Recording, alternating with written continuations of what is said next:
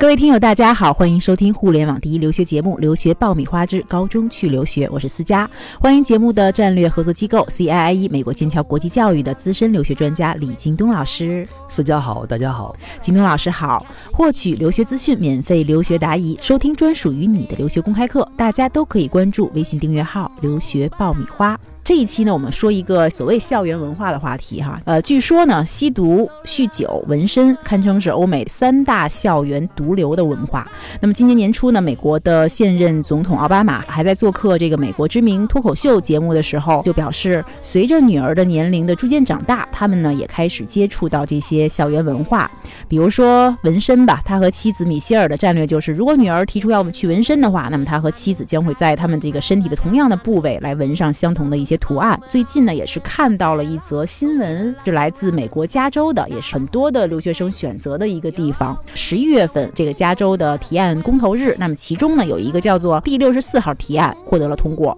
包括大麻合法化的内容。所以呢，就有网友说添了撸啊，听说最近加州大麻合法化了，这是怎么回事呢？京东老师，呃，加州呢实际上是在美国是一个挺特殊的州，嗯，这个州呢。呃，特别喜欢公投。十月八号呢，实际上有四个提案做了公投，而且基本都通过了。那其中可能跟我们关系比较大的就是这个娱乐性大麻的合法化的这样一个提案。嗯，那这个提案呢，允许加州范围内二十一周岁以上的成人合法购买娱乐性大麻，可以在私人场合或者是允许大麻消费的这个商业场所抽大麻。嗯，而且是可以在家中种植六颗以下的。大麻，那这个法案是从呃二零一八年一月。开始正式生效，还有一年的时间。对，但是显然呢，对于学生家长们或者对于留学生，可能不是一个好消息。虽然他说是二十一岁以上的成人才可以把娱乐性大麻的合法化，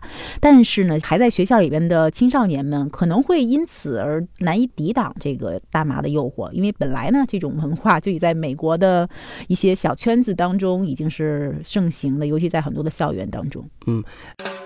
这里是互联网第一留学咨询分享节目《留学爆米花》，欢迎继续收听哦。确实是你说的这个有这样的一种现象，因为吸食大麻在美国的这个学生群体里面，或者是这个青年群体里面，是一个很呃流行的一种趋势。嗯，就是你不吸，好像你跟这个时髦已经拉开了距离一样，啊。这个尤其是在很多这个州，像加州这样的州，他为了争取选民的这样的一个同意，他会向对大麻持同情态度的群体来做一些政策上的倾斜，啊。但是呢，我觉得我们的家长对这个东西呢，也不要太过于担心。为什么呢？就是因为像我们的学生全部是输送向美国的私立学校，在美国的私立学校。尤其是在私立的中学以下的学校里面，对学生的个人的行为有严格的规定。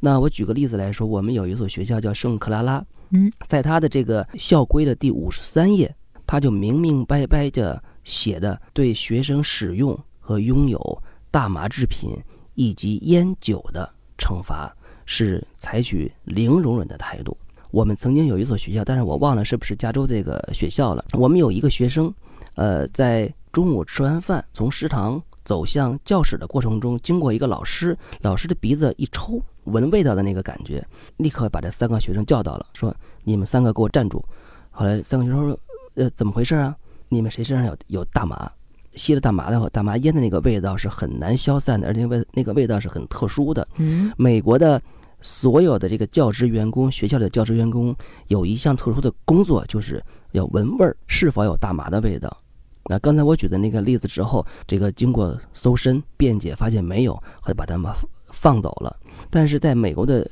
所有的私立学校里面，校规里面都有一条，就是说学校有权利用各种电子设备或者是动物来嗅别学生身上的毒品味道。有这种百分之一百一的警觉度，对于老师来说，对。那看起来，就相比于中国学校的这种校规的宽泛大气来说，那么美国的这个校规是相当的细致和具体。您刚才也提到了，就是美国一些学校的校规当中会明文规定什么是零容忍，包括这个毒品、香烟啊、烟酒，具体到严格到什么程度？你帮我们举几个例子呗。在美国的私立学校里面，你是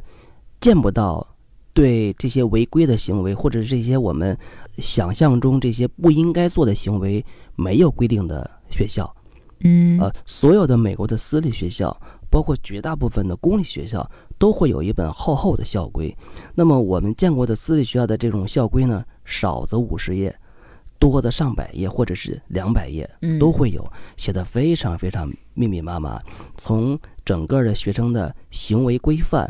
呃，上课跟老师对话的那个有没有用谢谢，啊，然后。这个下课跟学生一块走路的姿势，包括你穿的衣服上面的这个是否露了锁骨，呃，是否穿了这种吊带，都会从头到脚的给你要求的是呃严严格格，没有一丝的纰漏。你像我们看到了很多美国的一些顶级学校出来的学生，呃，彬彬有礼，然后很注重这样的一个礼仪，实际上他不是天生的，他是在。那么多年的私立学校的这种学习中，是被培养和修炼出来的。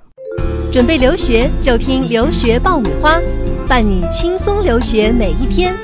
刚才我们也是从这个加州六十四号法案说起了这个私立学校的一些校规。那么我们还特别想知道，就是在这样一些事无巨细的这个校规当中，比如说我在不经意间，我可能在校园之外，然后获得了毒品或者获得了一些香烟、烟酒，被学校发现了这样的一个行为，他会受到一些什么样的惩罚？呃，在美国学校的这种惩罚呢，从轻到重有那么几种。嗯，最轻的呢有这种这个口头的警告。呃，稍微重一点的有一些，比如说我要关你禁闭，然后有的可能会涉及到学业上呢，我要去扣你 GPA 的分数。再重的呢，周末的时候你要到学校来这个做一天的反省，还有呢就是要停课，啊停学，甚至于开除，啊像我这个接触毒品这个事情，零容忍的政策的话，那么接触了是面临着开除的这样的一个局面。接触毒品、持有危险的这种物品到学校是，呃上学，包括枪支、呃刀子。呃，这种腐蚀性的化学物品，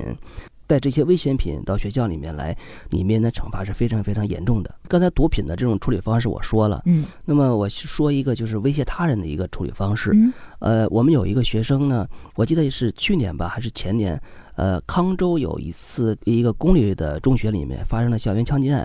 那段时间呢，美国的整体的这种社会都是属于风声鹤唳的一个状态。我们有一个学生是在呃科罗拉多州。的一个私立学校里面上学，他是住在寄宿家庭里面。寄宿家庭里面呢，呃，有一个比他小的小孩儿，大约是五岁六岁的一个年纪。因为在我们中国的这个角度里面来说，这个年纪应该是特别闹、特别淘的。那么有一天呢，这个小孩儿正在屋里写作业，那么住家的这个五六岁的小孩呢就跟他捣乱闹，他急了，把那小孩呃就是一推，摁在这个墙上，然后用手。做了个手枪的姿势，对着小孩脑袋说：“你再闹，我就啪！”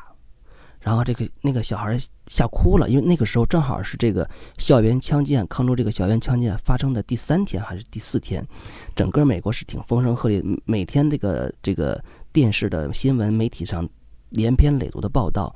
所以这个小孩是处于敏感，哎，那五六岁小孩也看过，就当时被吓哭了，然后马上跑出去告诉自己的爸爸，自己爸爸。然后把自己的这个孩子说，呃，这个是很危险，你你先回到自己的屋，然后一个电话叫来警察，然后说这个孩子来威胁我的孩子，呃，们要杀他。那么警察呢很重视，就把这个小孩临时带走了。然后第二天学校就开出了一个，呃，请学生立即离开学校，返回自己国家的这样一个处罚通知单。对，都开除了，没有任何的缓，没有任何缓和。所以我的当时我们的这个这个学生家长。很委屈，嗯，那在学校的那个校规当中，他是以哪一条来做出这样的一个决定？就是校规里面专门有一条威胁他人，就是你用不管是言语、动作，还是用其他物品，或者是包括电子邮件这类东西威胁其他的，不管是成人、未成年人、同学，那么你受到的惩罚都是比较严重的。那像这次因为是属于赶上这个。最最最美国人最敏感的的时期，嗯你做这个的事情的话，那一定是最严重的处罚。总之呢，就是如果在学校里边学习生活，那显然呢，你是需要遵守这个学校的一些规定，然后同时呢，也是